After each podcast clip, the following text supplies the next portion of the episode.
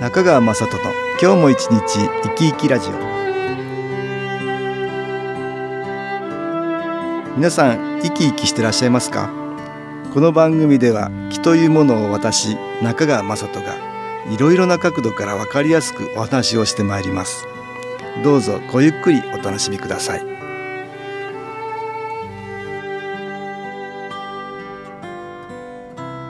中川雅人の今日も一日生き生きラジオ。この番組は気のある生活あなたの気づきをサポートする株式会社 SAS がお送りします。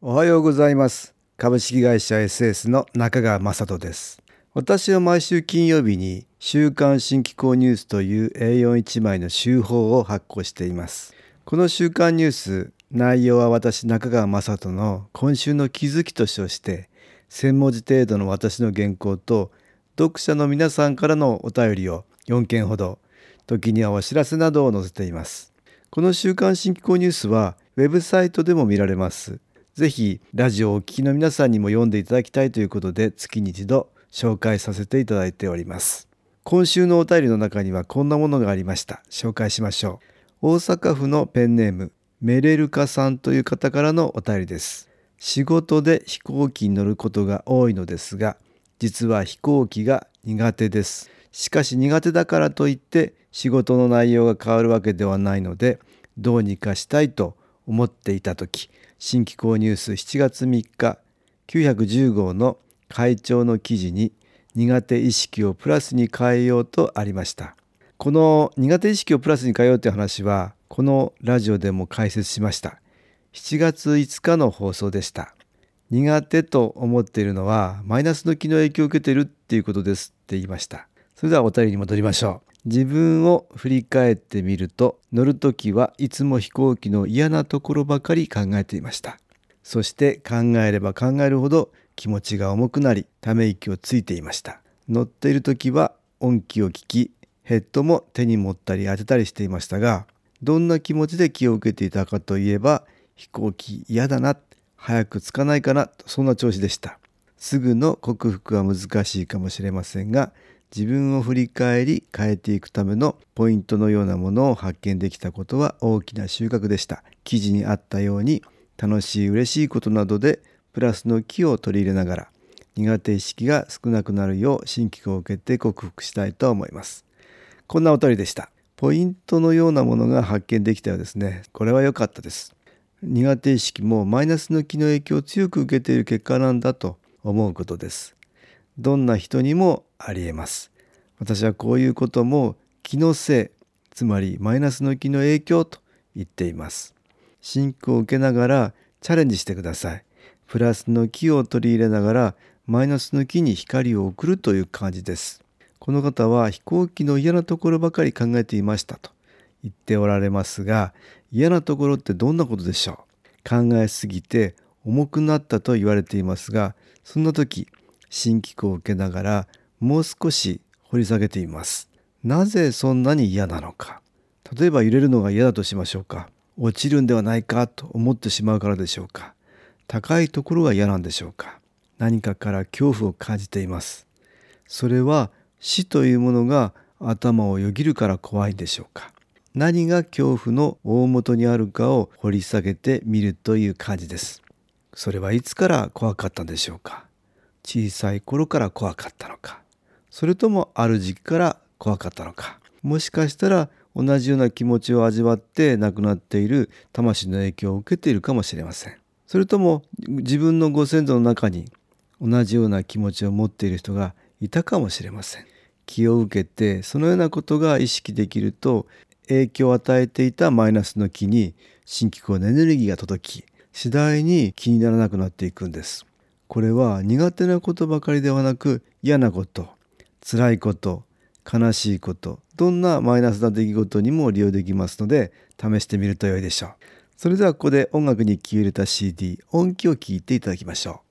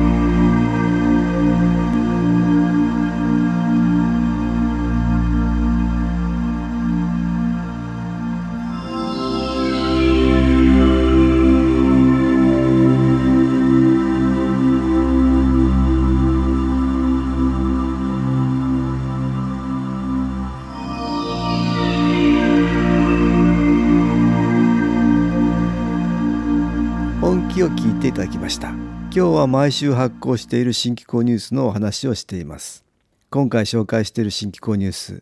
私は毎月第1週目には気配り画像というものを配信しています。この気配り画像は私が撮った季節の写真に私の気づきの言葉を入れ1枚の画像にしたものなんですが今月はひまわりの花の写真にいつも光の方へという言葉を入れました。どんな意味があるのか。先ほど話したこととも関係していますので少し解説したいと思います私は全てのものには気があると考えています。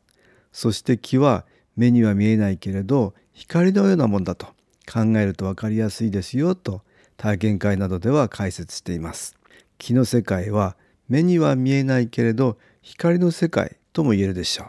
全てのものは明るい感じがするプラスの気と暗い感じのマイナスの気に分かれています。物にも言葉にも意識にも事柄にも、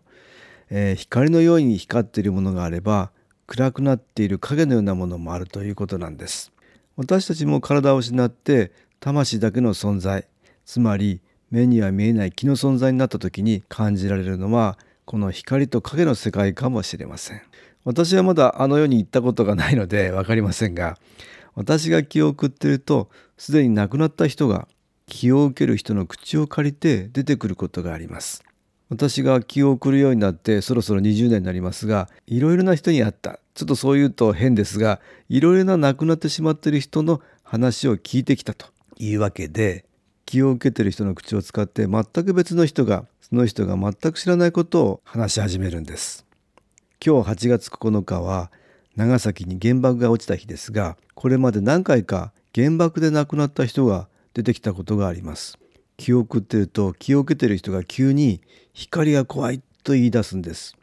どうしたんですかと聞くと急にものすごい光がやってきて自分の体がなくなったと言って、えー、その時の恐怖を話すんです。話を聞いていると一瞬の光で大変な目にあったんだろうと想像できます。新機構という気も亡くなっている人にとっては強い光として感じられるようで最初は体がなくなった時に見たのと同じ光だと思って新機構を送るとすごく怖くなるんです。だけどだんだんに新機構の光を感じるうちに次第に楽になっていきこの光は全く違うものだと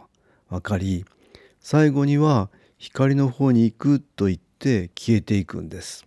魂という気の存在最初は暗い状態だったと思うんですが外から入ってきた新機構の光を受けていくうちに自分自身の魂も光が増え明るい状態になって周りも明るいところに変わっていきいつしかもっと明るい方へとどうも光の世界のようなところがあるらしいんですがそっちの方に進んでいくんです。ですからさっき話した明るい感じ暗い感じというその境界は自分自身が変わっていくわけですからどんどん境界自体変化するものつまりここが教会と固定された絶対的なものではなく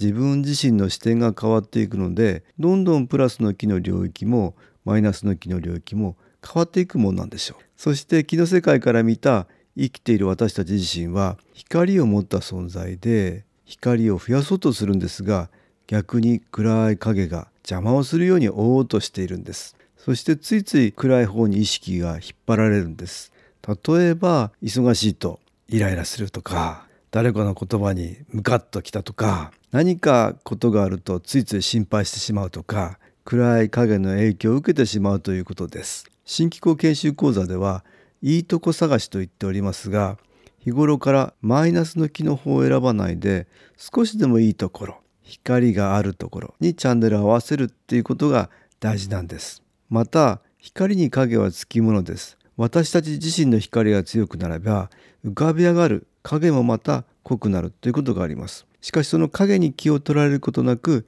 光の方をちゃんと見つめていく。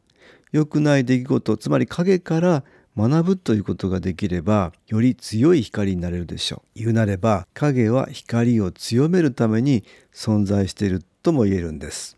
例えば先ほどの話に戻りますが最初は苦手意識を克服しようなどとは思ってもみなかった。そんなの無理だと諦めていた。そんな人も本当は克服できたらなんて素晴らしいことだと思ってるはずなんです。克服できる方向が光の方向だということが分かっていながら最初から諦めるんではなく楽しいことなんかも体験しながら克服しようとしていくことなんです。私たちには調子の良い時もあれば悪い時もあるでしょう。良いことが見つけられない。希望が見出せないっていう時も確かにあります。そんな時には新機構という宇宙からの光を利用しながらそれを信じて光となることを見つけようとしていくことで何かいい変化があるもんです。私はたくさんの魂たちに光を送ってきて教えてもらったことがあります。気の世界では周りが真っ暗に見えていてもわずかな光でもいいから探そう。光の方を見つけようとすることで熱く覆っている影の隙間から光が見えてくるっていうことがあるっていうことなんです。ぜひ多くの人に新機構という見えない光を利用していただきたいと思います。株式会社 SS は東京をはじめ札幌名古屋大阪福岡熊本沖縄と全国7カ所で営業しています。私は各地で無料体験会を開催しています。8月17日月曜日には東京池袋にある私どものセンターで開催します。中川雅人の昨日話と昨日体験と題して開催する無料体験会です。新機構というこの機構に興味のある方はぜひご参加ください。ちょっと気候を体験してみたいという方体の調子が悪い方ストレスの多い方運が良くないという方気が出せるようになる研修講座に興味のある方自分自身の気を変えるといろいろなことが変わります。そのきっかけにしていただけると幸いです。8月17日月曜日午後1時から4時までです。住所は豊島区東池袋1-30-6池袋の東口。豊島公会堂のすぐそばにあります。電話は東京03-3980-8328 3980-8328です。また SS のウェブサイトでもご案内しております。お気軽にお問い合わせください。お待ちしております。